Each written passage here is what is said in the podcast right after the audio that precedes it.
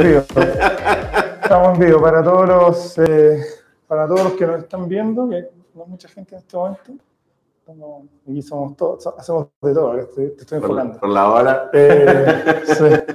Bueno, está un poquito tarde, pero, pero aquí estamos. Eh, bienvenidos una vez más a Escalando Negocios con Grow, en el capítulo número 11, episodio número 11, ya el primer episodio del 2023, así que estamos partiendo con un tremendo invitado. Eh, estamos hoy día con Manu Manuel Maneiro de eh, Rent, el CEO de Rent. Eh, nos va a estar contando un poco eh, su historia y, y qué está haciendo hoy día y qué, qué podemos ver para el futuro. Así que bienvenidos todos a este onceavo capítulo. La verdad que estamos súper contentos con lo que ha, eh, ha sido eh, escalando negocios este año. Hemos tenido tremendos invitados, así que esperemos que esta entrevista esté tan buena eh, como las eh, anteriores. Gabriel, ¿algún, ¿algo quieres decir? Nada, solo contarle a todos que Manu, además de cliente, es un amigo, lo conozco hace ya ser un año y algo, año y medio. Tuvimos, compartimos eh, en capitalizarme un, un buen tiempo. Y si, si bien ya nos conocemos, yo no conozco mucho su historia previa a, a Rent Claro. y, pre- y previa a Chile, así que voy a aprender mucho de Manu hoy día también junto con ustedes. Eso, no me quiero robar el tiempo, así que Manu, bienvenido. Gracias, por gracias. aceptar la invitación. A ustedes. Oye, nos encanta partir eh, preguntándote sobre tu historia previa, o sea, ¿cómo llegaste a eventualmente Rent? Claro. Es un, es un journey bastante, bastante raro. Eh, bueno, soy, soy venezolano, nací en Venezuela, vengo de la isla de Margarita, la perla del Caribe, así que el cambio bastante radical. Extraño mucho la playa, pero... eh, y, y mi profesión es biólogo marino, así que también es extraño estar en este, en este rubro, eh, pero, pero lindo también, ¿no? Porque el, el cambio ha sido eh, muy entretenido. Yo siempre me ha gustado mucho los negocios. Eh, mi papá también tiene un, una- un mix así bien extraño, porque papá es ingeniero agrónomo, pero siempre ha estado metido en el mundo de los negocios y ahora tiene bencineras y, y locales comerciales. Entonces, eh, desde muy chico estuve ligado al mundo de los negocios, así que no se me hacía extraño la cosa. Eh, pero bueno, en, en Venezuela estudié biología marina y después entré a trabajar eh, con, con mi viejo y, y con unos amigos. Allá hay una comunidad árabe muy grande, entonces todos tienen negocios. eh, y, y empecé con uno de ellos también a, a gerenciarle una de, su- de sus tiendas de zapatos que importaban zapatos y distribuían de allá a nivel nacional. Eh, después volví a trabajar con mi viejo, después di clases, después hice investigación. o sea, ¿Nunca me- trabajaste de biólogo marino? Sí, sí, di, Ah. di clase Ah, eh, de biología, hice investigación también. Yo fui uno de los que construyó los primeros arrecifes artificiales en Venezuela. Em, fue muy interesante esa, esa, eh, mi tesis se basó en eso. Después hice varias publicaciones, fui a varios congresos nacionales, internacionales. Eh, Súper entretenido ese, ese, ese mundo. Eh, pero lamentablemente en Venezuela, si, si seguía por ahí, me iba a morir de hambre, ¿no? Em, entonces, no, no es un, no es un- la biología marina no es algo que eh, eh, levante mucho capital, por decirlo de alguna manera, eh, y menos en un país como Venezuela. Em, de hecho, tenía un proyecto sumamente interesante y grande, pero, pero al gobierno no le interesaba. O sea, normalmente lo que tiene que ver con conservación, con, con desarrollo, biodiversidad, son los gobiernos los que impulsan estas cosas o muy pocas iniciativas privadas, pero con incentivos de, detrás como, como recortes de impuestos, etcétera, etcétera. Y eso en Venezuela no, no existía. Así que, que nada, dije, bueno, mi papá por algo está en el rubro del- del- de los negocios, así que me tiré por ahí. Eh, Algo en saber, dijiste. algo de saber, exacto. Y, y nada, eh, por, por vueltas de la vida, eh, caigo en, en Coca-Cola. eh, empecé a trabajar en Coca-Cola FEMSA, allá en Venezuela.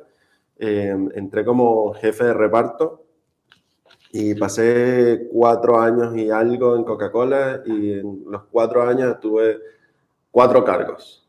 Todos los años tuve un ascenso eh, y justo antes de venirme me habían eh, ofrecido la gerencia de una distribuidora, pero ya tenía los pasajes comprados para, para venirnos.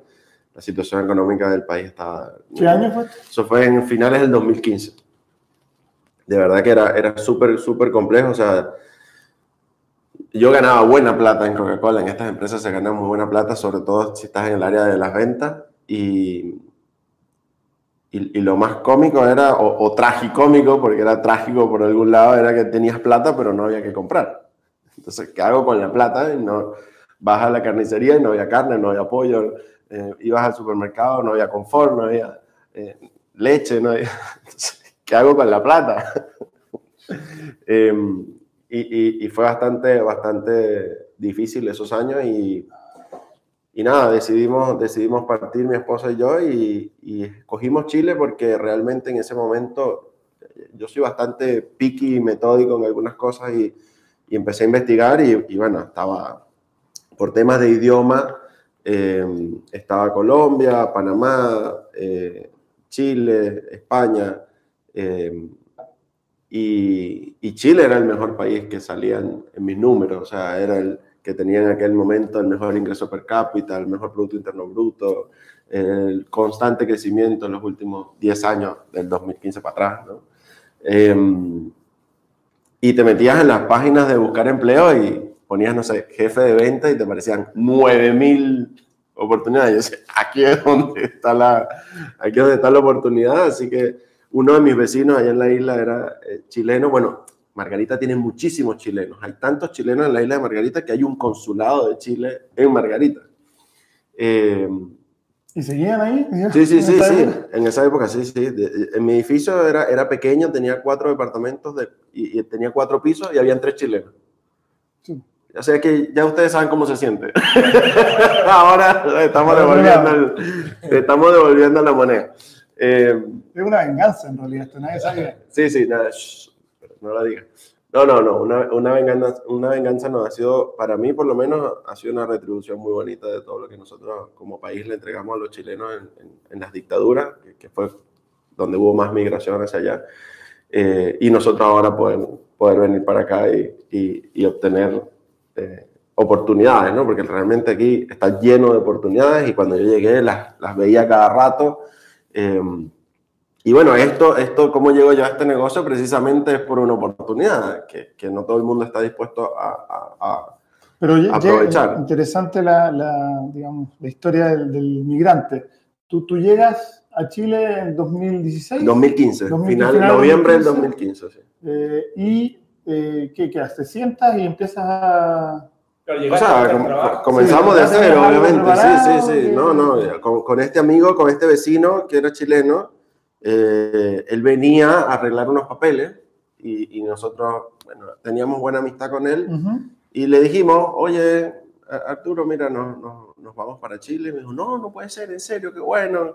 Eh, y, ¿Y cuándo se piensan ir? Bueno, todavía no tenemos pasaje. Y, y, él nos dice, bueno, yo me voy en noviembre. ¿En serio? Ah, sí, si quieres se viene. Vamos en noviembre. Y, yo les, los acomodo, los ayudo, los guío un poco, tal y qué sé yo. Yo nada más voy por, creo que venía, si mal no recuerdo, por 22 días, 25 días. Eh, y dijimos, bueno, qué mejor oportunidad de que ir con alguien de allá que conoce, que nos, que nos puede guiar y tal y qué sé yo. Eh, y, y, nos vinimos. Por, por suerte, en, en aquel minuto todavía habían convenios bilaterales, entonces el, el, tema de los papeles fue bastante rápido en aquel minuto, todavía no había el, los 800 mil venezolanos que hay hoy, eh, pero, pero en aquel minuto fue, fue, fue, muy rápido y todavía existían los convenios, así que, que los pudimos aprovechar y yo obtuve mi permiso de trabajo en, en un solo día, cosa que hoy no ocurre. Mm. Eh, y la cédula y la visa, en, un mes, un mes y medio estaba todo listo y, comenzamos a buscar pega.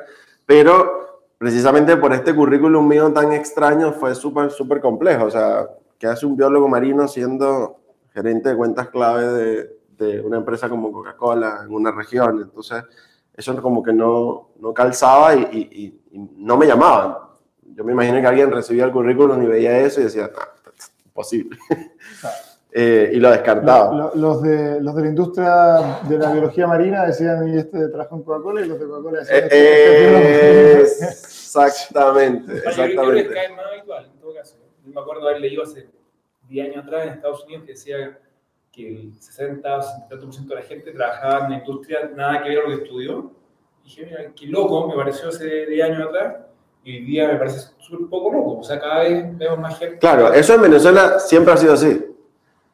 O sea, era, es súper común que tú veas un currículum muy variado, en- con, con mucha experiencia en muchas cosas.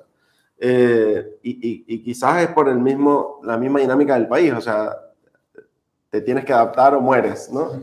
Eh, y, y claro, eh, Chile una- era es una sociedad, o era, porque ya ha cambiado, una sociedad súper estructurada, súper cuadradita, eh, yo, yo le digo enchapada a la antigua, eh, donde sí, sí, sí se ve, oye, ¿de qué universidad ve- vienes? ¿Qué, qué, qué estudiaste? ¿Y ¿De qué familia eres? ¿Y eres amigo de quién?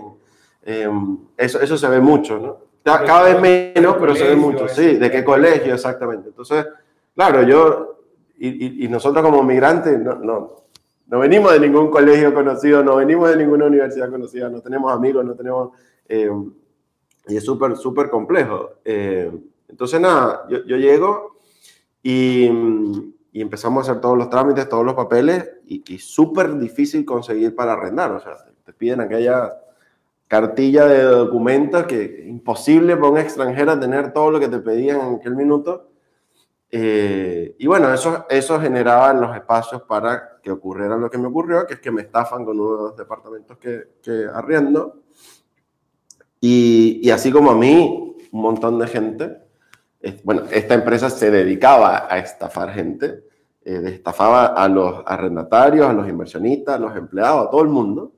Eh, y ahí yo encontré una oportunidad y dije, bueno, pero esta gente tenía, no sé, como 150 departamentos de administración y, decía, y estafando.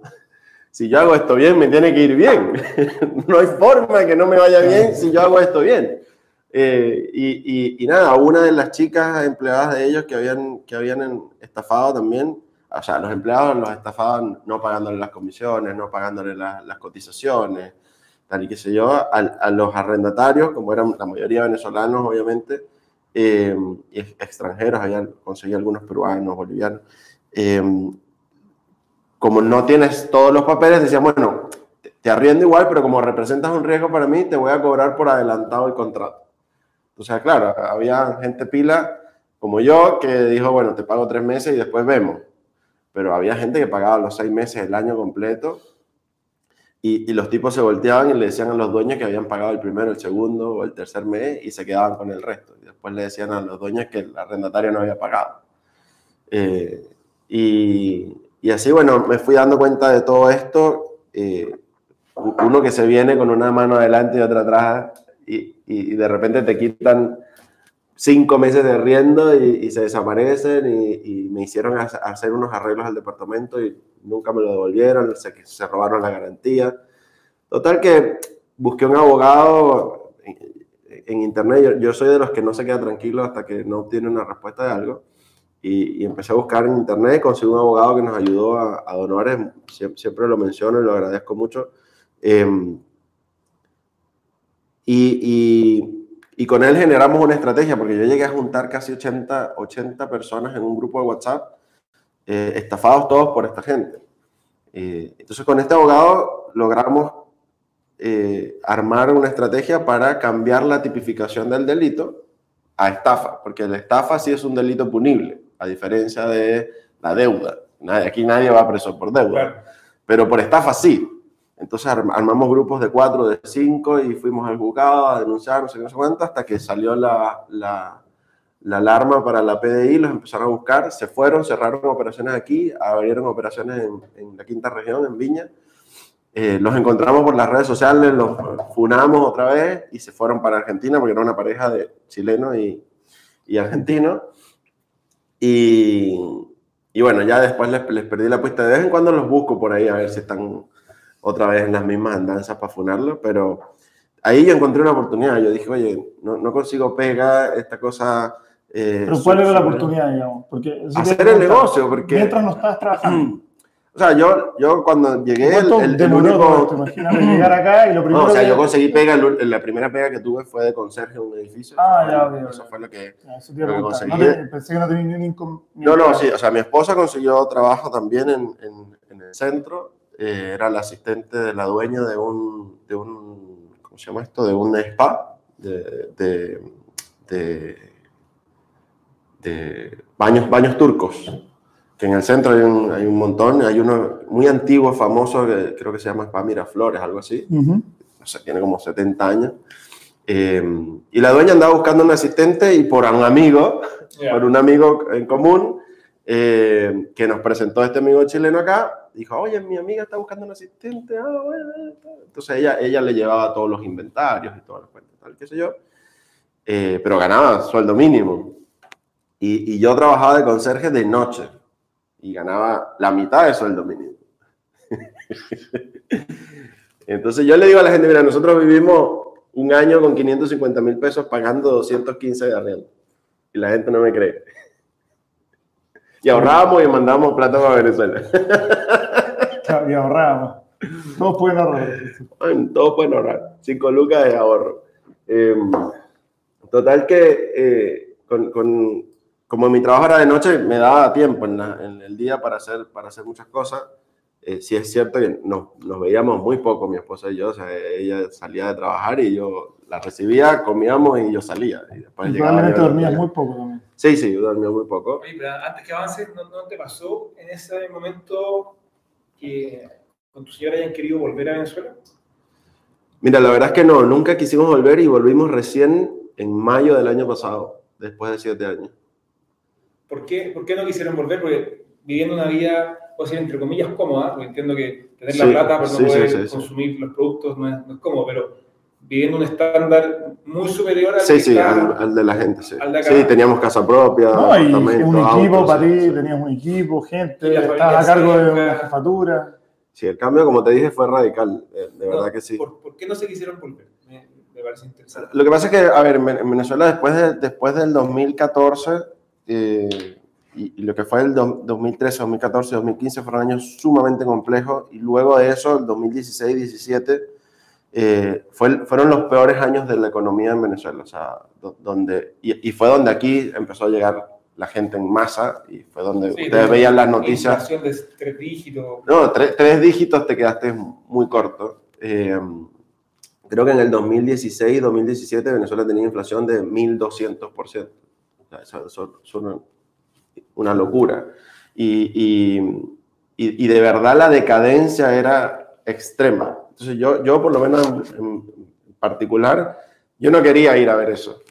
¿no? Y, y- y- y además estando apretado económicamente aquí, en un, en un principio, en los primeros años, eh, ir para allá y ver a tu familia pasarla mal y saber que no lo puedes apoyar como tú quisieras apoyarlo, también es un tema psicológico que te impide eh, tomar mejores decisiones. O sea, si, si- si no tienes la cabeza fría, eh, eh, limpia, tranquila, eh, es muy complejo avanzar y tomar decisiones cada vez más asertivas. Entonces, eh, la verdad es que yo no quería ver el desastre, además que la inseguridad era súper, súper, súper brava en, en un minuto. Y por el, por el tercer lado estaba el tema de, de la inseguridad en la frontera. Y, y- y pasó varias veces, de hecho, estando en Capitalizarme, eh, una compañera venezolana fue a Venezuela de visita a su papá y Maduro se le ocurrió ese fin de semana cerrar la frontera y estuvo un mes encerrada en Venezuela.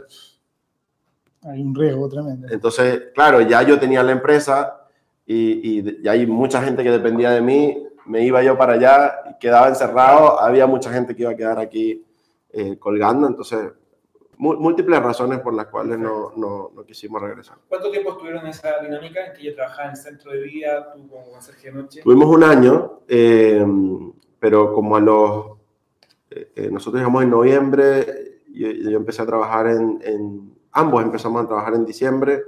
eh, yo en, ya en febrero ya yo estaba armando el tema del negocio de los arriendos con una de las chicas que, de esta empresa que había estafado, que era venezolana también, que no le pagaron sus cotizaciones, que no le pagaron sus comisiones y tal y que sé yo. Yo le dije, bueno, a ver, tú ya sabes hablar con los clientes, ya tú sabes cómo se mueve la cosa, eh, yo sé hacer negocio.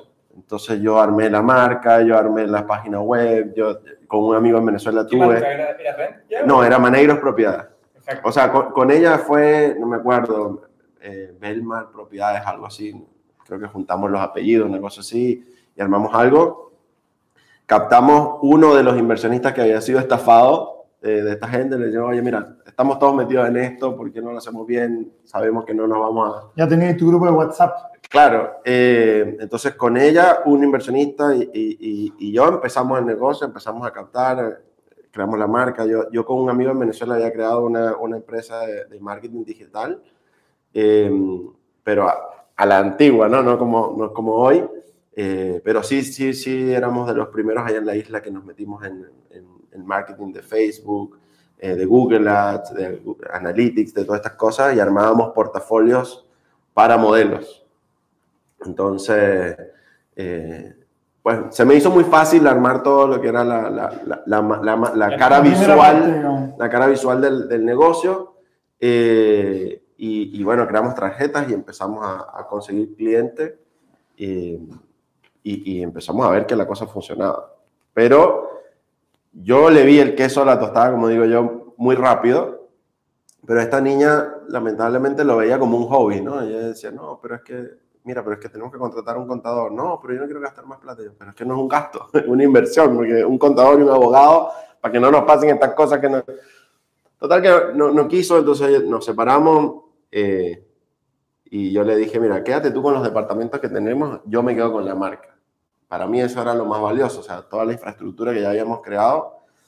Y fue la mejor decisión porque ella se quedó con sus departamentos y, y, y yo agarré mi marca y con la marca dupliqué los departamentos en, más rápido. ¿no? Eh, y justo en esa época, eh, estamos hablando por ahí como de eh, mayo, abril, mayo del 2016, yo digo, oye, me estaba costando mucho conseguir a los clientes. Primero porque el chileno en aquel minuto no sabía distinguir, no tenía el oído entrenado y no sabía distinguir entre el colombiano y el venezolano. Y el colombiano aquí en aquella época era muy mal visto. Entonces, cuando yo llamaba al cliente por teléfono y me subconscientemente pensaban que era colombiano, no había forma de que yo lograra captar esa unidad. Además que las diferencias de las palabras son subconscientemente es complejo porque nosotros decimos alquiler, aquí es arriendo. Nosotros le decimos apartamento, aquí es departamento. Entonces, aunque tú me entiendes, si yo te digo, no, te voy a alquilar el apartamento, tú me entiendes, pero algo en tu subconsciente, si yo te estoy pidiendo que me entregues tu propiedad para administrarla, tú dices, aquí hay gato encerrado. Entonces tuve que hacer mi lista de palabras para, para, para aprenderme las cosas así. Y nada, ya empecé a arrancar y justo se venía mi hermana con su esposo y, y, y su, y, y, una amiga y su esposo. Eh, y bueno, nada, yo los, los recibí y Ale, que era la amiga de mi hermana, y Jorge, que es el esposo de mi hermana, sí venían del rubro inmobiliario, sí venían del mundo de la administración de, y, y, arriendo, pero de eh, comercial, de, de, centros comerciales. Y ya yo estaba creciendo, ya yo tenía 10 departamentos de administración, estaba captando departamentos, pero yo solo, lo hacía todo yo solo.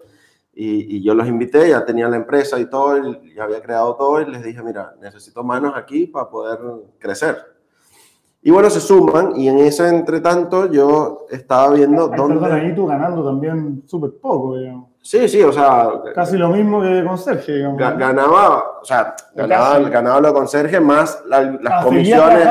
Sí, sí, sí, ah, sí. Ya. A ver, yo no dejé lo de conserje porque tenía que tener al menos un año ahí para poder pedir mi residencia definitiva. Ah, ya, una... Entonces, claro, como lo de la, como lo de los arriendos era, era eh, eh, extemporáneo, por eso no era fijo, entonces tenías que boletear y las boletas en ese minuto, si las metías como, como tu soporte de ingresos para, para, no. para obtener la residencia, no eran tan sólidas. No eran tan sólidas. Entonces dije, mira, aquel es un, un, un seguro que, que que me, no me van a negar la residencia. Eh, entonces lo, lo, mantuve mientras hacía el negocio. Marte, perdona, pero estoy, me imagino que igual en la noche hay poco movimiento en los edificios. También aprovechabas de trabajar un bueno, poco. Eso fue para mí lo más maravilloso del mundo. Sí, yo, cuatro horas, yo le dije, horas, así, súper libre. Yo le dije al, al administrador, oye, mira, aquí el edificio después de las 12 no pasa un alma. Además que era un edificio en Las Condes, pequeño, puro viejito. Eh, ¿Será que puedo sacar mi computador después de las 12 para yo trabajar un poco? Sí, sí, no hay ningún problema. Y ahí yo hice cuanto curso gratuito tú te puedes imaginar, todos los cursos de Google que tú te puedas imaginar, los hice, todos los cursos de, de marketing, de, de, digital, de to, todo lo que tú te puedas imaginar gratuito que yo encontré en cursos, lo hice y además eh, funnels, construí mis primeros pipelines de, del negocio, encontré los primeros CRM, porque nunca había trabajado con un CRM eh, como tal, estructurado por mí. Eh, y fue sumamente entretenido. O sea, ese, trabajo para mí fue, fue una bendición porque me generó un ingreso, a pesar de que era de noche, cansón y toda la cuestión, eh, me permitía hacer muchas cosas. ¿no? Y, y, nada, llega Jorge, llega Ale, lo sumo al negocio, empezamos a crecer un poco y yo estaba en esta búsqueda constante, ¿dónde demonios nace este dueño de departamento? Porque yo hasta ahora mi estrategia era el, marketing eh, online y ir a entregarle tarjetas a los conserjes para que me pasaran los datos de los dueños.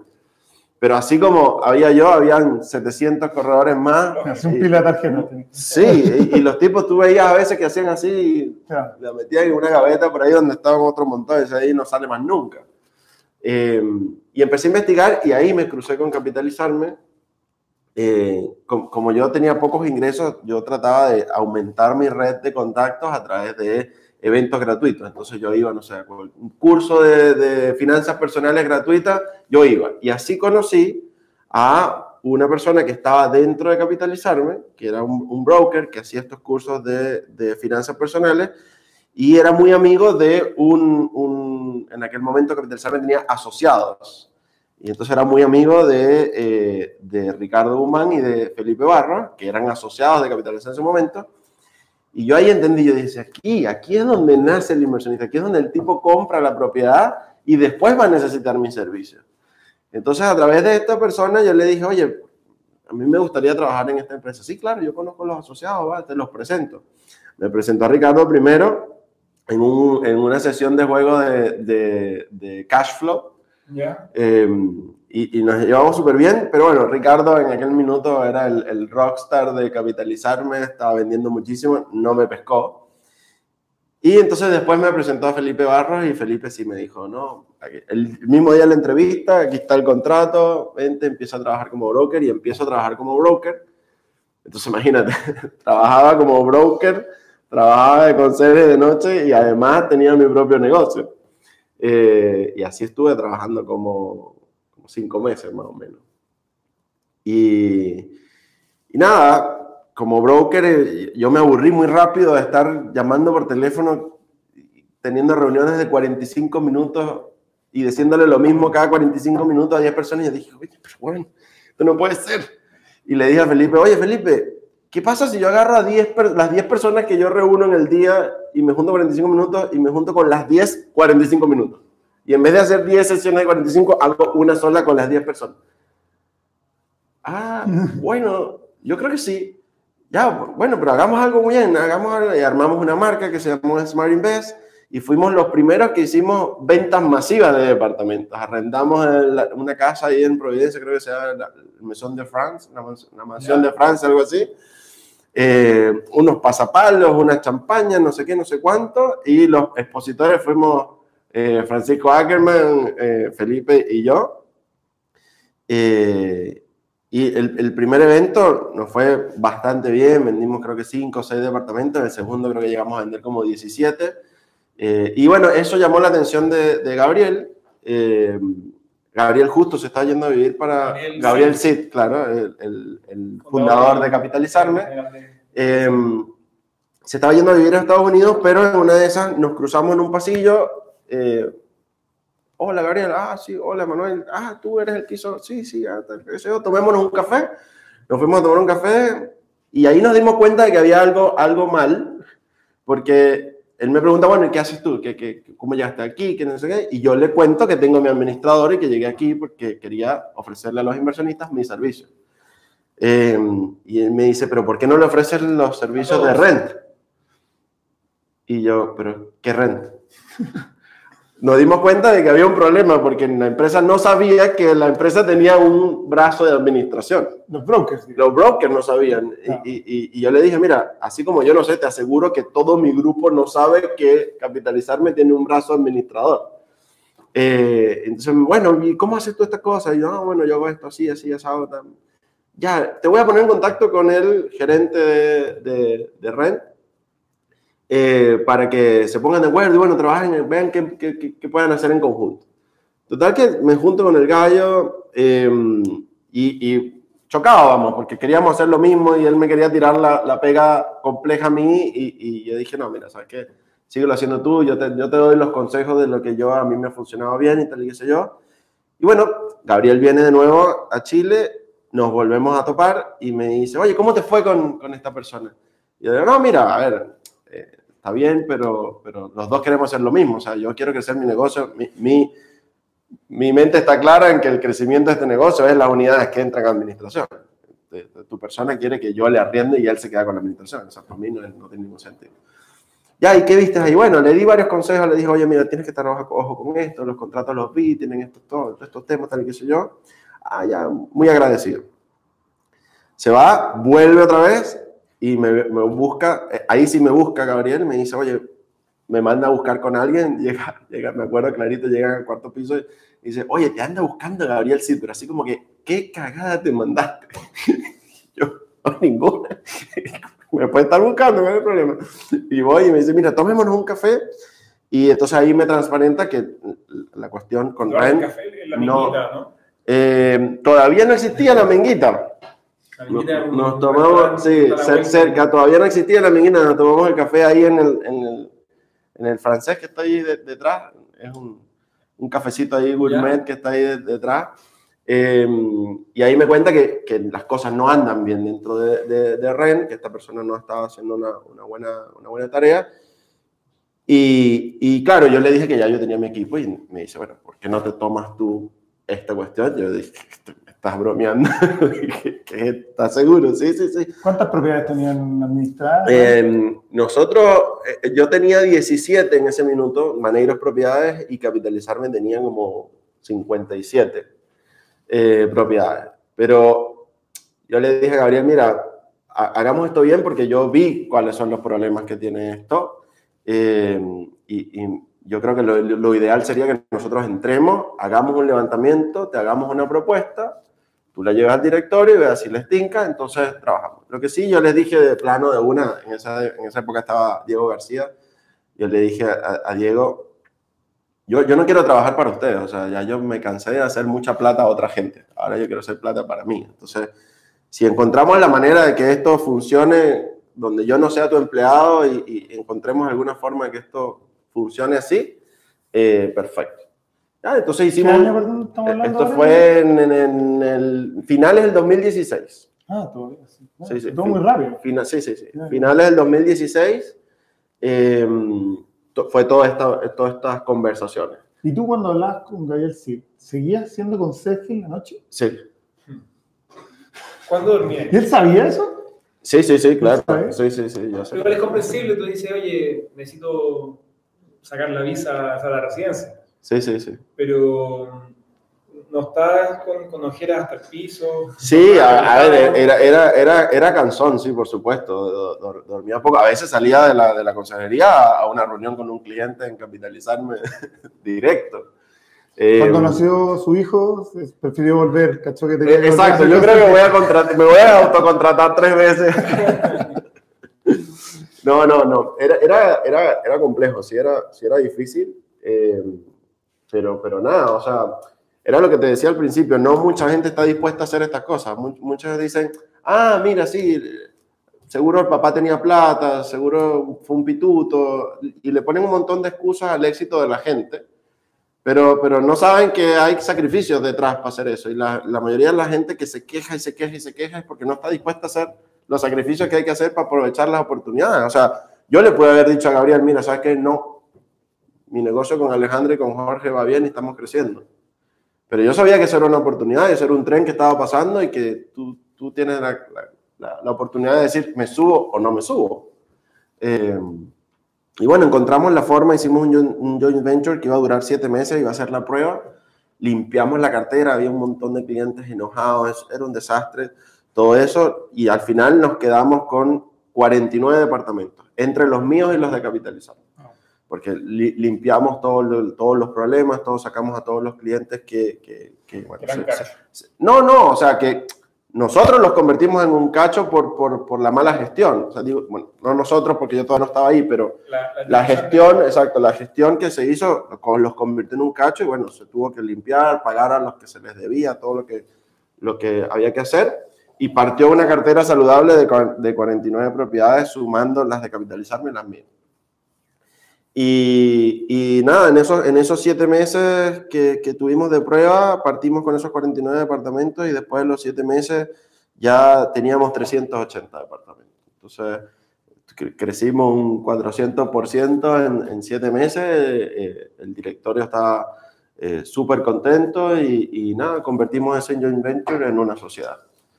Y ahí le cambiamos el nombre, antes se llamaba Capital Ren, entonces ahí le cambiamos a Capitalizarme Ren, hicimos todo el cambio de marca, de logo, to- toda la cuestión. Y ahí sí par- partimos formalmente como, como marca. ¿no? Nosotros partimos con el joint venture en marzo del 2017. Y en, en octubre, noviembre estábamos haciendo ya todo el tema de la sociedad y nos convertimos nosotros tres, Alex, Jorge y yo, en socios de Capitalizarme en este, en este camino. ¿no? Y, Excelente. y ahí seguimos y seguimos, seguimos y, y recién el, el- hace dos meses, eh, con 2.000, casi 2.300 propiedades en cartera, eh, Capi hizo un cambio estratégico y decidí, decidimos vender el área de, de rentas. Eh, y esto fue, fue algo bien, bien entretenido porque Capi estaba buscando capital, se suman algunos, algunos jugadores importantes y uno de estos aportantes de capital es socio de Homi, que ahora es nuestra, nuestra, nuestra empresa, eh, y, y se hizo una inversión cruzada entre todos. Entonces ahora eh, Rent es parte de Homi, pero Homi como tal es socia de Capitalizarme y Capitalizarme es socia de Homi. Entonces tenemos acciones cruzadas de, de Yo todo. creo que la gente que nos, que, nos- que nos oye, no todos van a, porque no todos son mexicanos, Claro, obvio. eh, no van a saber de Homey. ¿Nos, cuentas un poco quiénes son? Sí, claro. Además que hay una empresa chilena que suena parecido y no es la misma. Sí, no es la misma, no es la misma. Homey México es la, la, la startup de administración de propiedades del rubro inmobiliario más grande de México hoy en día. Eh, ellos tienen alrededor de 3.600 unidades en administración. Eh, prestan servicios B2C, B2B. En México, las 3600. En, en México, sí. Solo, Ahora se, se suman las Ahora se suman las nuestras, eh, así que, que somos un jugador muy importante en, en Latinoamérica en este rubro hoy en día.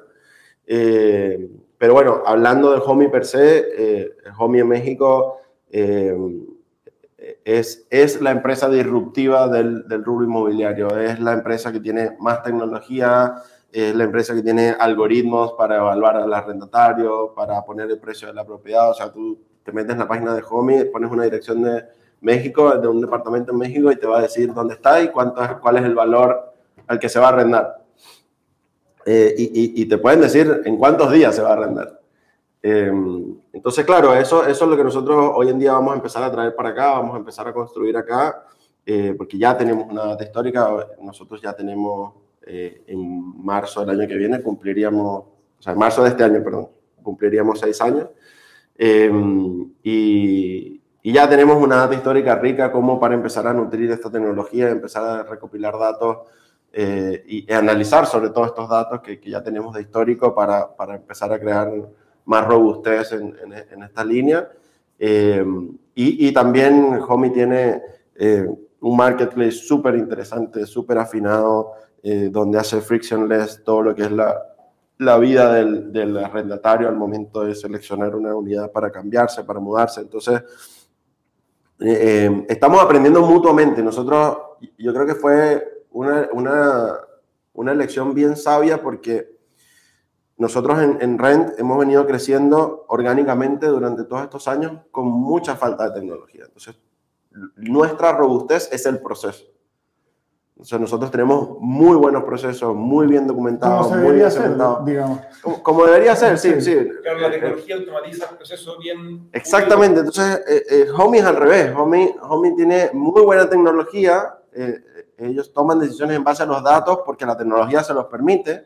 eh, pero tienen muy malos procesos por detrás, o, chuecos, no malos, pero sí, sí les falta. Entonces, hemos estado en estos meses aprendiendo muchísimo uno de los otros eh, y hemos estado en, este, nosotros le decimos internamente un cross-pollinization, ¿no? Estamos polinizándonos cruzadamente ahí entre, entre todos los equipos para aprovechar las cosas buenas que vemos de México que podemos implementar acá y ellos están viendo y nosotros llevándoles allá a México las cosas buenas que nosotros hemos implementado aquí y, que son mexicanizables, ¿no? Eh, van a haber cosas que no se pueden por temas legales, etcétera, etcétera, pero eh, y las diferencias culturales y, del, del, producto y de los servicios, pero, pero hay cosas muy, muy, muy buenas y muy interesantes que estamos hoy en día construyendo, estamos trabajando en desarrollar nuevos productos y servicios para los clientes, eh, que, que, van a venir para hacerle la vida más fácil al arrendatario, hacerle la vida más fácil al inversionista. Si ya hoy yo creo que nosotros tenemos cubierta la espalda financieramente el inversionista un 80, 85%, yo creo que con esto vamos a llegar a cubrir un 90, 95% de, de, del riesgo, por decirlo de alguna manera, de la inversión inmobiliaria. Que, que lo único que no, te, no, cubrimos hasta ahora es el tema de la vacancia, pero, pero ya estamos trabajando en eso también. Excelente. Sí. Excelente. Oye, eh, entiendo, voy a saltar un par de pasos atrás. Estabas diciendo que viste la oportunidad porque tú fuiste, tú tuviste el problema. Entonces, como cuando los claro. dicen, scratch your own itch. Exactamente, ráscate tu propio picazón. Exactamente. Entonces, me imagino que eh, tus primeras 17 propiedades deben haber sido quizás un, buen componente extranjero, los arrendatarios regularmente eran extranjeros, sí. viste la oportunidad de decir, claro. muchos extranjeros llegan para acá eh, y, son mal atendidos siendo buenos arrendatarios. Mal atendido es bonito. Son estafados, siendo, siendo que eh, efectivamente, como en todos lados, hay buenos arrendatarios, malos arrendatarios, y se puede hacer un trabajo Sí, eh, mira, nosotros fuimos los primeros que diseñamos el producto de arriendo para, para extranjeros. Después todo el mundo nos copió. Pero, pero siendo nosotros extranjeros profesionales, Ale, Jorge y yo, eh, sabíamos cómo identificar a esta gente, cómo evaluarlas, qué cosas sí pedirles, porque aquí te pedían las cosas para el chileno, pero ¿qué le puedes pedir tú a un extranjero para asegurarte que ese extranjero no te va a dejar la escoba, ¿no? Y que no te va a dejar de pagar. Entonces nosotros diseñamos ese producto. Fuimos los primeros que diseñamos el producto de arriendo para extranjeros. Excelente. Y, y, y ahí obtuvimos tasas de morosidad cercanas a cero, tasas de impago cercanos a cero. Y eso fue lo que nos, nos permitió tener el tracking con capitalizarme, porque capitalizarme nos aportaba las unidades, pero no se arriendan solas. Y en ese minuto, la población urgida de arriendos que estaba creciendo era la población inmigrante. Entonces hicimos el match perfecto entre la oferta y la demanda y, y, la verdad que nos fue la raja, o sea, no, no, no te puedo mentir, ese, ese crecimiento eh, además, costo cero para capitalizarme, porque la, la, inversión de capitalizarme fue extremadamente baja y fue one time y después no. Fue rentable siempre, Fue rentable siempre. O sea, negocio. Claro, eso, eso no se hace mágicamente, pero nos encargamos nosotros de hacerlo realidad.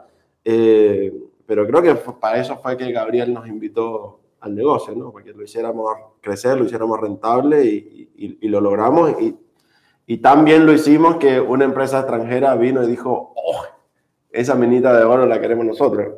Eh, y fue lo que permitió que esta, estas alianzas y ahora fusión entre REN y Home y México eh, se dieran. Y en lo personal hoy día también creo que hay más miembros de tu familia viviendo en Chile, ¿no?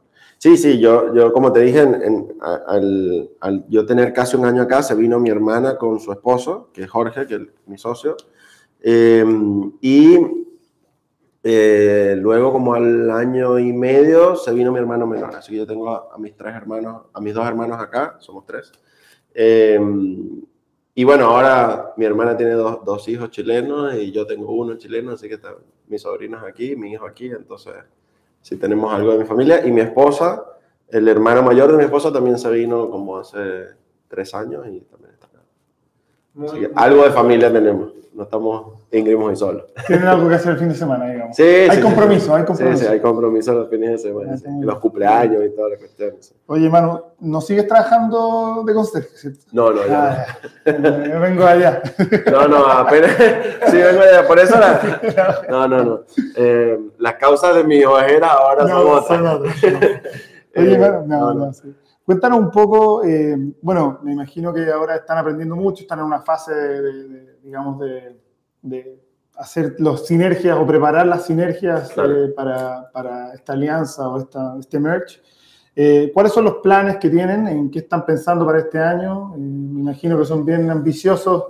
sí, mira, no, no, no nos vamos a basar en la ambición todavía, porque de por sí fusionar dos empresas que están en dos países diferentes, que ya operan de manera diferente, que tienen estructuras diferentes, que están en diferentes estados eh, de, avance, por decirlo de alguna manera, eh, es, complejo ya de por sí, ¿no? Entonces, hoy estamos tratando de integrarnos de la mejor manera posible, sin que esto se repercuta ni en el equipo ni en los clientes, ¿no? Eh, ha, sido, ha sido algo muy, muy bueno porque tanto el, team leader de, México como el de acá, nos hemos enfocado en la gente.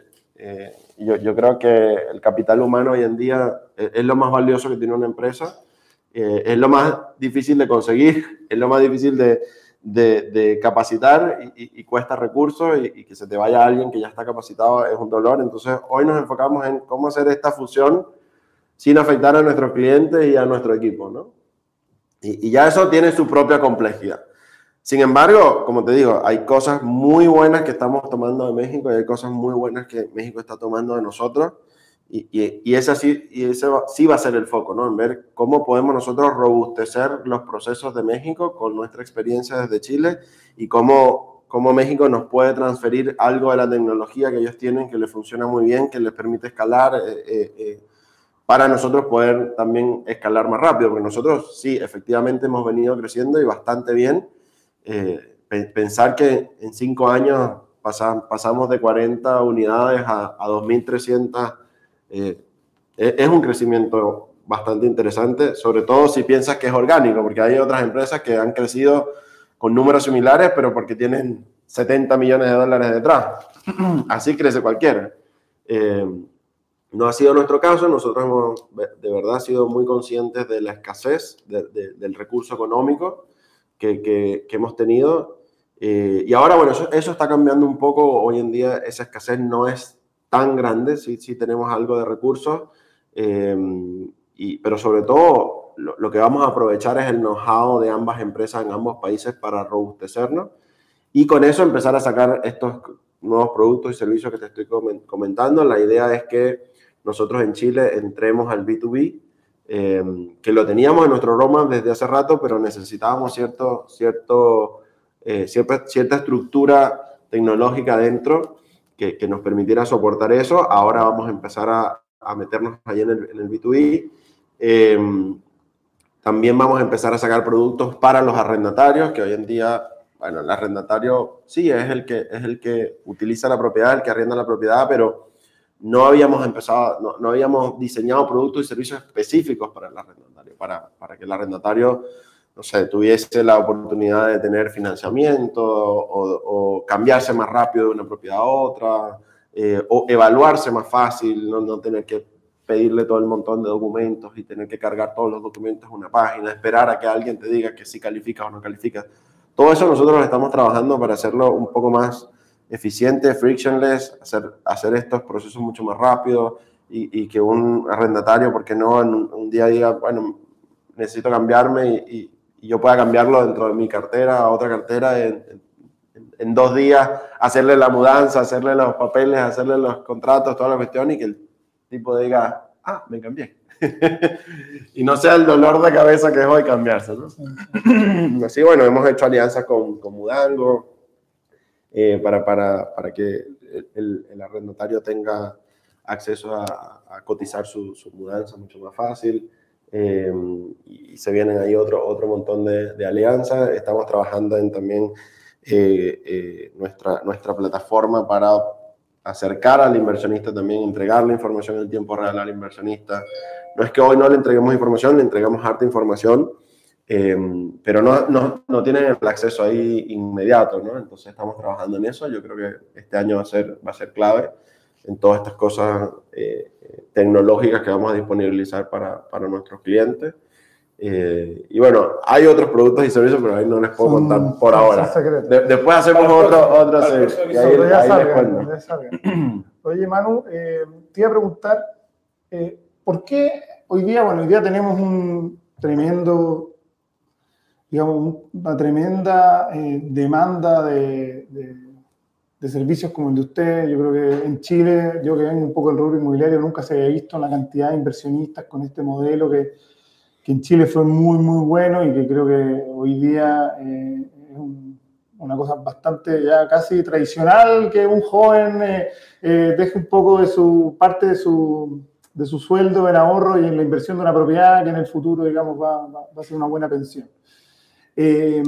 ¿Por qué esa gente debería elegir Rent hoy día? yo creo que ha sido una tremenda entrevista para que estas personas entiendan de dónde viene Rente, cuál es la base y que efectivamente es de un dolor real eh, y, que, y, que, tú estuviste ahí, digamos, y que esto ha sido a punta de realmente de mucho, mucho esfuerzo y que eventualmente estas empresas, nosotros siempre decimos que el 95% de las empresas fracasan eh, el 90% antes de los 5 años, el 95% antes de los 10 años. Esta es una empresa que ya tiene 5 años, que como dices tú ha crecido, que ya no, no, no sacó la tasa rápido, pero de no, 40 a 2200. Que sobrevivió un estallido social, una pandemia. Bueno, increíble, increíble. Sí. Entonces me imagino que, que, que, hoy día hay mucha gente que eventualmente nos está escuchando que, eh, que está buscando servicios como el de ustedes, que sí ha, estado bastante frustrada probablemente por otros, porque eh, este negocio también es mucho de luces, se ve en el futuro, hay, hay, mucho dinero involucrado, entonces realmente es muy delicado, sobre todo porque cuando los inversionistas compran una propiedad, eh, es un tremendo esfuerzo y, y al final el, que la renta, o sea, el, resultado de todo, de, todo este, de todo este proyecto de inversión familiar eh, tiene que ver con que le paguen. Y, y, finalmente son ustedes los que están ahí, los que tienen que, que, que digamos, administrar eso. Entonces, cuéntanos un poco cuáles son las ventajas, cuáles son los beneficios, qué es lo que tú ves que podríamos decirle a la gente para que los elija usted, porque yo estoy seguro que hay mucha gente que sí está buscando. Sí, de todas maneras, mira, eh, lo, lo, primero que quiero decir es que el, el inversionista que, o, o, la persona que decidió convertirse en inversionista, eh, porque es una decisión, tiene, tiene que educarse constantemente. Para, para mí eso es fundamental. A, a mí me, me llegan todos los días personas que invirtieron en, en, propiedades que no tienen ni idea. Y sí, nosotros lo vamos a ayudar. Nosotros tenemos productos y servicios diseñados para hacerle rentable su propiedad, para cuidar su espalda, para disminuirle los riesgos y todo esto. Pero, pero si él no se educa, nadie lo va a hacer por él, por, mucho que yo le entregue información. Eh, y, es clave hoy en día porque los, los mercados cambian constantemente, el, rubro va evolucionando y si tú no te educas, no vas a sacarle el provecho que pudiese sacarle a tu propiedad. Entonces, por, por mucho que nosotros tengamos todo armado, porque sí, tenemos garantías de arrendo, tenemos eh, garantías de reparación y mantenciones, garantía de arrendatario, pago puntual, o sea, tenemos una serie de servicios que realmente disminuye todos los riesgos. Bueno, y los procesos, como dices tú también. Por, por supuesto, o sea, eh, pero, pero lo que yo me topo hoy en día es, es mucho desconocimiento. Entonces, muchos inversionistas están frustrados porque pasan por una mala administración, que hay, que hay muchas malas administradoras, eh, pero por haber vivido una mala experiencia creen que la que viene va a solucionar el 100% de las cosas.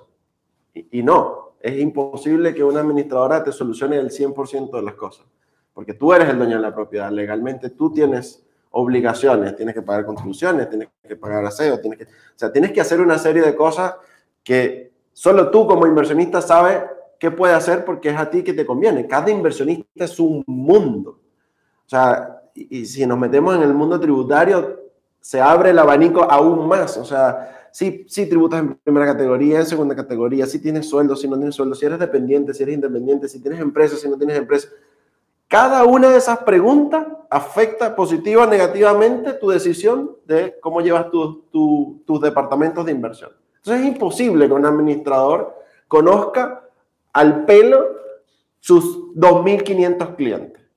Es imposible. No, no, hay forma de que yo pueda asesorar a cada uno de esos clientes. Lo que nosotros hemos hecho es construir un producto y servicio para que la mayoría de esos clientes tenga lo que más duele resuelto. ¿Qué es lo que más duele? Escucha que cuando tu propiedad quede vacante, se arriende lo más rápido posible al mejor precio posible.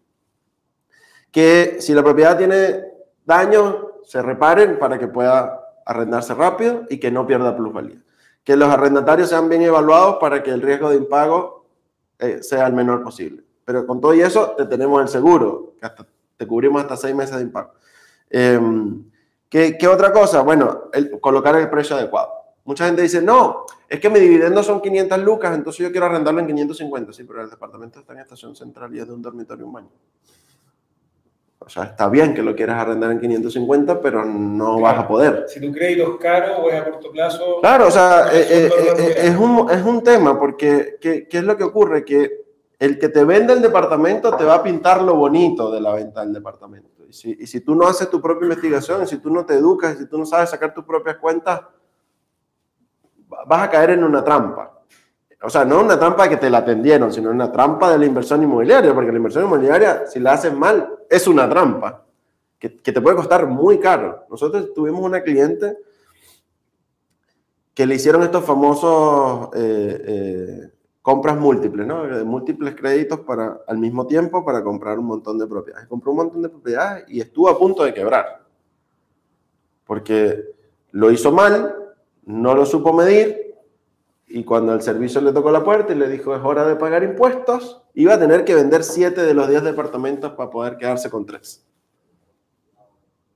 Y si es que le salía bien. Entonces, ¿Qué fue eso? Falta de educación, falta de conocimiento. Y, y, y el administrador tiene sus límites. O sea, yo, yo, no me puedo meter en tu vida financiera y, y tributaria para resolver esto. El mundo, mundo financiero tradicional, el, los bancos, digamos, uh -huh. este, hay, hay, mucha normativa respecto al KYC, no claro. customer. Entonces, el, el, banco está obligado a ciertos productos no ofrecerlos a gente que no sabe. Sí. Pero en el mundo inmobiliario eso no pasa. No. Yo, Debería. Debería. No, no existe el KYC. Bueno, no, no, nosotros lo hacemos, para que sepan. es voluntario. No, sí, e, es, era voluntario hasta ahora. Porque ahora, con, con, el cambio de la ley, nosotros estamos obligados a declarar ante el Servicio de Impuestos Internos las rentas de terceros. Y todas nuestras rentas son de terceros. Entonces, eh, hoy más que nunca el inversionista debe tener un asesor tributario, debe tener un contador bueno, sobre todo si tienes más de tres propiedades, porque tienes que armar tu mono de acuerdo a lo que... Mucha gente me pregunta, ah, pero ¿y qué hago? ¿Creo la empresa? Depende. O sea, todo depende de, de, de, de, tu situación particular. O sea, como, como dije, todas esas preguntas, si, si eres dependiente, si eres independiente, si tienes empresa, si no tienes, ¿qué otros ingresos? ¿En qué, en, en, qué, ¿En qué escalón de los ingresos estás? Si, si pagas el tope, si pagas abajo, porque todo eso depende de, cada una de las personas. ¿Cuánto ingreso tienes al año? ¿Cómo, cómo, cómo ¿Cuáles son tus planes a futuro también? Porque eh, eh, también va, va a depender de qué quieres hacer, cómo vas a armar tu, tu, todo tu esquema, o sea, cómo, qué empresa vas a, vas a crear una LTD, vas a crear un SPA, o sea, que, si, si no quieres crecer mucho, bueno, una sociedad limitada te, te, sirve, pero si quieres seguir invirtiendo en propiedades, quizás lo ideal es que tengas una SPA con giro inmobiliario, o sea, pero son infinitas, o sea, yo podría pasar hablando toda una tarde aquí de los posibles escenarios para cada una de las personas, entonces eh, esa es responsabilidad del inversionista y no la puede eludir. Eh, a, a, me llega constantemente clientes diciendo, no, pero es que tú no me dijiste. Yo te digo todo lo que yo hago de administración, los temas financieros los ves tú. Eh, pero bueno, sin embargo, estamos haciendo algunas cosas para educar a, a nuestros inversionistas. Estamos, eh, eh, hay algunos asesores que nosotros tenemos con convenios que si tú necesitas, bueno, te los pasamos y te hacen un precio por, ser cliente nuestro. Eh, y como te dije, todos los productos y servicios que nosotros tenemos están diseñados para tratar de maximizar la rentabilidad del inversionista. ¿Cómo se maximiza la rentabilidad? Bueno, tratando de garantizarte que tengas el ingreso del arriendo con nuestro seguro de arriendo, eh, tratando de que eh, el dinero te llegue puntualmente para que tú tengas el dinero para pagar tu dividendo, tratando de que la propiedad esté en buenas condiciones con nuestra garantía de reparación y mantenciones, que no pierda plusvalía y que sea rápido de arrendar. Eh, y todas estas cosas lo que hacen es tratar de acercarte un poco más a la rentabilidad óptima de la, de la, de la propiedad, ¿no? Y nosotros ahí, bueno, tenemos convenios con, con Mercado Libre, con Portal Inmobiliario, con TokTok, con GoPlace para publicar todas las propiedades eh, de manera óptima, con, con, buenas fotografías, con toda la descripción que necesitas para que el, el arrendatario tenga toda la información de primera mano, eh, con ejecutivos de primera en la calle para que atienda a esta gente, para que vaya, le muestra la propiedad, disminuye todos los riesgos de, de la toma de una propiedad, porque pasa. Eh, entonces nosotros hemos ido diseñando todas estas cosas. Además que yo soy inversionista también, entonces también tengo propiedades, así que también vivo en carne propia todos los días lo que es ser inversionista. Y constantemente estoy rascándome mi, mi propia picazón. Entonces, eh, cuando a mí me pasa algo, también digo, oye muchachos, vean esto que me pasó, porque no hay que solucionarlo y, y, y, no solo para mí, sino para el resto de los clientes. Y constantemente también estamos escuchando y recogiendo a nuestros clientes qué les duele, qué necesitan, qué, qué, en qué están. Imagino eh, que eres cliente de renta. Por supuesto. por supuesto, no, no tengo tiempo para administrar ya mis propias propiedades, así que... Oye, Manu, bueno, eh, en la misma línea, yo entiendo que tú tienes un webinar. Eh, sí que, lo vamos a dejar acá abajo, que tiene que ver con los cinco errores que, más típicos, digamos, claro. más tradicionales que cometen los inversionistas inmobiliarios. Eh, así que para las personas que quieran profundizar un poco más de lo que está diciendo Manu, vamos a dejar el, el link abajo. Y en cualquier caso, eh, entendiendo que también hay un tema muy, eh, digamos, específico para cada inversionista, como dices tú, también vamos a dejar el link de una posible asesoría personalizada claro. eh, que le puedan dar para hacerle algunas preguntas específicas. Vamos a dejarlo abajo también para los que necesiten. Eh, ¿Alguna otra pregunta, Gabriel, antes de, de, cerrar? Ya estamos una hora y tanto. No, nada, fue interesante. Yo no, no, sabía nada o casi nada de tu historia previa a capitalizarme. Sí. Así que está súper interesante. Eh, me gustan a mí estas historias de gente, bueno, varias cosas juntas en una, de esfuerzo. Eh, a mí me, me, gusta la historia de, de, inmigrantes que tienen que cambiarse de país y, y realmente esforzarse, salir adelante y, y olvidarse de todas las, las, cosas malas alrededor y empujar, eh, que además terminan bien. Eh, me gusta la historia de emprendedores que parten rascándose su, su propia picazón, y también un poco la, la, el caso nuestro con, con Grow. No, claro. no, no, voy a contarlo ahora, pero, pero también parte de rascarnos nuestra propia picazón. Eh, y encuentro súper interesante que además tú sigas siendo la personificación de tu cliente. O sea, sí, sigues viviendo los nuevos problemas que aparecen, eh, las nuevas dificultades. Eh. Sí, yo creo que eso es clave para tú poder entender bien a, tu, a tus clientes. O sea, si tú eres capaz de ponerte en los zapatos de tu cliente, constantemente vas a estar aprendiendo qué necesita. Absolutamente. Entonces, yo, yo creo que eso... No, no todos lo hacen. Y eso creo que también eh, es muy interesante. Yo creo que Alex preguntaba hace un rato por qué algunos deberían elegir un rent. Y creo que, además de todas las cosas que tú ya dijiste, eh, esas otras. Decir, oye, nosotros realmente estamos preocupados de verdad de entregar este servicio porque eh, tuvimos problemas antes, porque sigo teniendo problemas y los sigo mejorando y, y las cosas eh, que te están pasando a ti como cliente también las vivo yo. Y, y algo que, que, me tocó verlo de cerca, digamos que son súper accesibles. O sea, en renta te contestan en teléfono. Sí. O sea que en Chile también es, un, es algo relevante de Especial. decir. Sí, sí, sí. Hay alguien al otro lado, ¿no? no A ver, igual- Que te va a decir más que uno, dos o tres. Igual no, no somos perfectos, ¿no? Hay un montón de humanos detrás de todos esos teléfonos y de todas las... Nosotros hoy en día tenemos diferentes métodos de comunicación, también tenemos una plataforma de atención al cliente, donde, donde el cliente nos puede hacer solicitudes y ahí también el cliente medirnos, ¿no? Nosotros constantemente de cómo está haciendo nuestra calidad de servicio.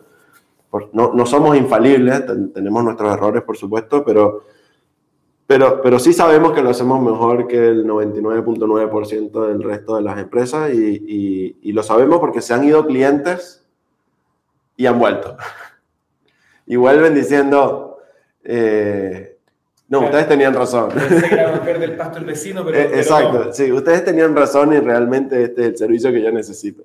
Oye, tremenda historia de éxito, además que, que, se esté hoy día, no sé qué está acordando porque sigue para adelante, pero que se esté hasta la, hasta la fecha acordando con, con este exit finalmente, esta, esta venta de la sociedad a, a, una empresa mexicana, eh, de la cual ahora eres parte y, sigues operando y sigues con planes de crecimiento, un espectacular.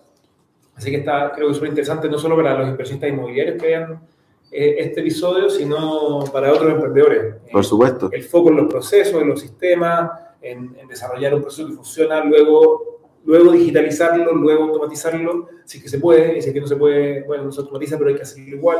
Eh, ese foco en, hacer las cosas bien creo que es algo que me gustaría destacar de todo lo que has contado. Por supuesto. imagino que debes haber sido el mejor conserje también en su momento y tenías todo bien ordenado, un tema de personalidad, sí, sí, sí. las cosas bien. Sí, me extrañaron algunos. no, pero mira, sí, de, de, todas maneras, yo creo que en, en, en el minuto que tú decides que tu empresa vaya al siguiente nivel, eh, tienes que considerar muchas cosas eh, y, tienes que tener muy claro eh, cuáles son los, parámetros ¿no? que tú estás dispuesto a, tolerar y a no tolerar. Entonces, que hagas, un, yo le digo, un rayado de cancha, ¿no? De, tus propios criterios, de tus socios, de tu equipo, de cuáles son los riesgos que sí puedes tolerar, cuáles son los riesgos que no. y, y en base a eso, tomar las mejores decisiones, porque Tú decías que el 95% de las empresas quiebra antes de los 10 años y la mayoría quiebra porque no toma las mejores decisiones. Y, eso pasa por una maquinaria de, variables inmensa, pero mucho tiene que ver con la escasez y la abundancia. Muchas de estas empresas quiebran porque vivieron mucho tiempo en abundancia y cuando llega el momento de las vacas flacas no saben qué hacer. Y las empresas que tienden a sobrevivir son aquellas empresas que sí supieron manejar muy bien su escasez. Y por eso es que vimos muchas empresas que quebraron en el estallido social y en la pandemia, porque era la primera vez que se estaban enfrentando a la escasez y no sobrevivieron, porque estaban acostumbradas a la abundancia. Entonces, yo creo que nosotros somos, hemos sido muy buenos manejando la, escasez y poniendo el foco en estos procesos que sí pueden ser escalables y que no pueden ser escalables, pero que son medulares y que no pueden dejar de hacerse. Entonces, tener el mejor equipo para que haga ese proceso, aunque sea manual, eh, no es una decisión fácil, pero la tienes que tomar. Eh, entonces, en, los procesos de escalabilidad, mucha gente dice, no, la escalabilidad es un CRM ya escalé mi negocio. sí, el CRM es un pedacito del, del proceso de escalabilidad, pero también podríamos pasar aquí toda una tarde hablando, o sea, el tema de tener los journeys de los clientes, saber por, por qué etapas va a pasar el cliente, transparentárselo al cliente para que el cliente tenga un seteo de expectativas correcto, porque mucho, mucho de, los, de, la insatisfacción del cliente es porque el cliente está esperando o tiene una expectativa que no se convierte nunca en realidad. Y la mayoría de las veces es porque tú mismo le generaste esa falsa expectativa al cliente. Entonces, setear las expectativas desde un comienzo temprano en el journey del cliente es súper importante para la escalabilidad del negocio porque vas a tener cada vez clientes más satisfechos porque tú logras setear la expectativa y cumplírsela. Oye, bueno, como mensaje final por lo menos mío, eh, eh, primero felicitarte porque la cantidad de veces que yo he pasado por fuera, o sea, al lado de, de los nocheros de los edificios donde he vivido y he dicho, ¿por qué no está haciendo algún cursito? está mirando YouTube, podría aprender algo. Eh, así que realmente me complace saber que hay alguien que lo hizo.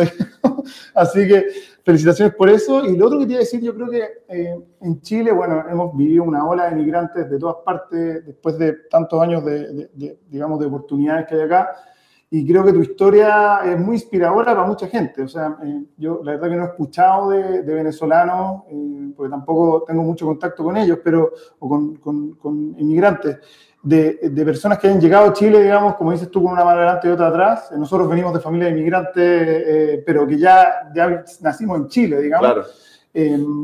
Y, y, que hayan llegado, digamos, a fundar su propia empresa, hoy día ser gerente general, haber hecho un, un M&A eh, la verdad que no sé cuántas historias en Chile hay de esas. Así Muchas. ¿Muchas? Muchísimas. Mira, conozco, maravilla. Me, me, faltan dedos de las manos y de los pies. Conozco, conozco muchas, tengo la suerte de conocer muchas y sí, sí hay, hartas. Buenísimo. Pero, pero además de eso, bueno, eh, eh, me gustaría ver si tú puedes hablarle un poco a, a, esos migrantes que siguen llegando, que siguen inmigrando a todas partes y darles un mensaje, digamos, porque efectivamente yo creo que uno, yo creo que lo, que saco de ti es que tú tenías una visión. Y, mira, estaré aquí de conserje, pero tú me ves ahí saliendo, tú estás saliendo del edificio, me ves aquí, pero tranquilo que, que, que que ya voy a salir y que, tengo una visión y creo que es súper importante eso porque realmente en tan poco tiempo, aparte saber que uno pasa de allá al otro lado eh, y, tener esa esperanza, creo que vale la pena un poco expandir el mensaje. Así que si puedes darle un consejo a toda esa gente que está llegando con una mano adelante y otra mano atrás, eh, hoy día a lo mejor a Chile o que está en la mitad de este proceso de, de ir cambiando, de ir buscando, de ir apoyándose, de ir generando redes, eh, me parecen muy valiosas porque eh, nosotros no las conocemos, digamos, porque no lo vivimos. Claro, mira, yo al, migrante siempre le digo que tiene, tiene que aprovechar las oportunidades y tiene que saber que para, si realmente quiere crecer y realmente quiere lograr sus objetivos, primero tiene que tenerlos, ¿no? Tiene que tener claro cuáles son sus objetivos, pero, pero tiene que saber que hay sacrificios, o sea, vas a tener que sacrificar algo en el camino para poder lograrlo. O sea, yo no conozco y créeme que he leído harto eh, historias de, de, de, los grandes empresarios, de, de Bezos, de Musk, de, de, Gates, o sea, toda esa gente hizo sacrificios. En sus minutos hizo sacrificios familiares, hizo sacrificios de tiempo, hizo sacrificios de ir de carrete, de rumba, de fiesta. O sea, eh, yo, por ejemplo, tuve que hacer el sacrificio de posponer a mi familia. Porque yo me casé con, con mi esposa en Venezuela y queríamos tener hijos pero bueno, recién, recién el año pasado fue que pudimos tener en, la guagua y fue por, por eso que se, se, puso en hold por lograr estos objetivos porque también no queríamos traer una guagua al mundo a, a, sufrir, ¿no? A, a, vivir la escasez que su papá y su mamá vivieron en un minuto. Entonces, quisimos construir esto para que él pudiera llegar, o, la que viniera, si fuera hembra o varón, lo, que hubiese venido, eh, tuviera, tuviera un, un, un, buen futuro eh, por delante. Eh, y ahora a nosotros nos toca transmitirle todas esas cosas a Manuel. Pero, pero al migrante yo lo que le digo es que, que se, saque la, se saque el switch de allá. Eh, la realidad de allá es totalmente diferente a la realidad de acá. Las culturas son totalmente diferentes. Y somos nosotros los que nos tenemos que adaptar a la cultura del país que, que llega, no al revés. O sea, el, nacional no se va a adaptar a, nuestra cultura. Somos nosotros los que nos tenemos que adaptar a la cultura del nacional. Y yo siento que hoy en día la migración que está llegando no tiene estas cosas claras. Entonces choca mucho, tiene muchos problemas, porque quiere traerse su propia cultura y está bien, pero esa, esa propia cultura tú la puedes vivir en tu casa. No puedes pretender que tu compañero de trabajo chileno viva tu cultura, la puedes compartir, le puedes traer unos pequeños, le puedes traer una empanada, pero hasta ahí. Eh, y, lo segundo, las oportunidades. Yo le digo a los chilenos más que a los venezolanos que emigran, compadre, ustedes no saben la cantidad de oportunidades que hay aquí. A mí me falta tiempo para aprovechar las oportunidades que hay, pero las veo constantemente.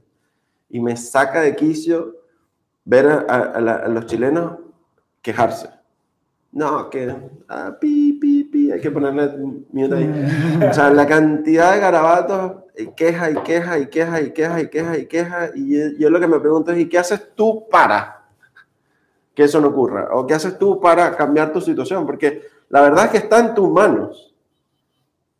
O sea, está en la mano de cada quien. La gente le echa la culpa al gobierno, le echa la culpa a las leyes, le echa la culpa al vecino, le echa la culpa al auto de enfrente. Bueno, no Está en tu mano, no, no es la de más nadie. O sea, enojarte porque el de adelante no arrancó en la luz verde es tu problema, no es el de adelante. O sea, y así como ese ejemplo hay, hay miles. O sea, y, y, yo creo que hoy la sociedad se tiene que dar cuenta de que, eh, y más con todas estas cosas, la tecnología, la cantidad, o sea, tú te metes en YouTube y no hay cosas que no aprendas, que no puedas aprender en YouTube. O sea, quieres hacer una maestría, un MBA, y lo puedes hacer en YouTube, te lo aseguro. Hay algún por ahí que tiene cinco masterclass de, de economía, eh, macroeconomía, y, lo vas a encontrar y lo vas a poder validar que sí, el tipo es el especialista y, lo vas a poder hacer. Eh, pero está en tus manos decirlo, y eso es lo que yo creo que eh, hay que decirle a la gente, o sea, tanto a los extranjeros como a los, a los nacionales. Aprovechan la oportunidad y, y ponte las metas y sacrifica lo que tengas que sacrificar momentáneamente, no es que, no es que vas a sacrificar Para siempre. para siempre, pero eh, el fin justifica los medios, por decirlo de alguna manera, ¿no? Y ese sería mi mensaje. Muy Súper. bien, muy bien, buenísimo. Gracias, chicos. Oye, gracias a ti, un, un placer escuchar tu historia. Eh, muy bueno, yo, yo personalmente mi abuelo migró a Chile en el año 50 y, y tiene una historia muy interesante de emprendimiento y, y cuesta, digamos, tener eh, eh, entrevistas de, de inmigrantes, así que con, con éxito, digamos. Así que muchas felicidades por lo que Gracias, hecho. gracias. Eh, la verdad que tremendo privilegio entrevistarte, así que ojalá que esta entrevista quede para la posteridad y Sí, la puedas ver y digas, mira, mira, mira, mira, mira, Sí, mira lo joven que me veía. Sí, Eso nomás. eso nomás. Estaba flaco. Así gracias, que bueno, gracias a ustedes por la oportunidad. un placer. Así que bueno, muchas gracias a todos. Tenemos un par de personas ahí en vivo escuchando, así que eh, fue un gusto. Eh, nos vemos en el próximo episodio de Escalando Negocios. Muchas gracias por escucharnos y nos vemos pronto. ¿eh? Chao, chao.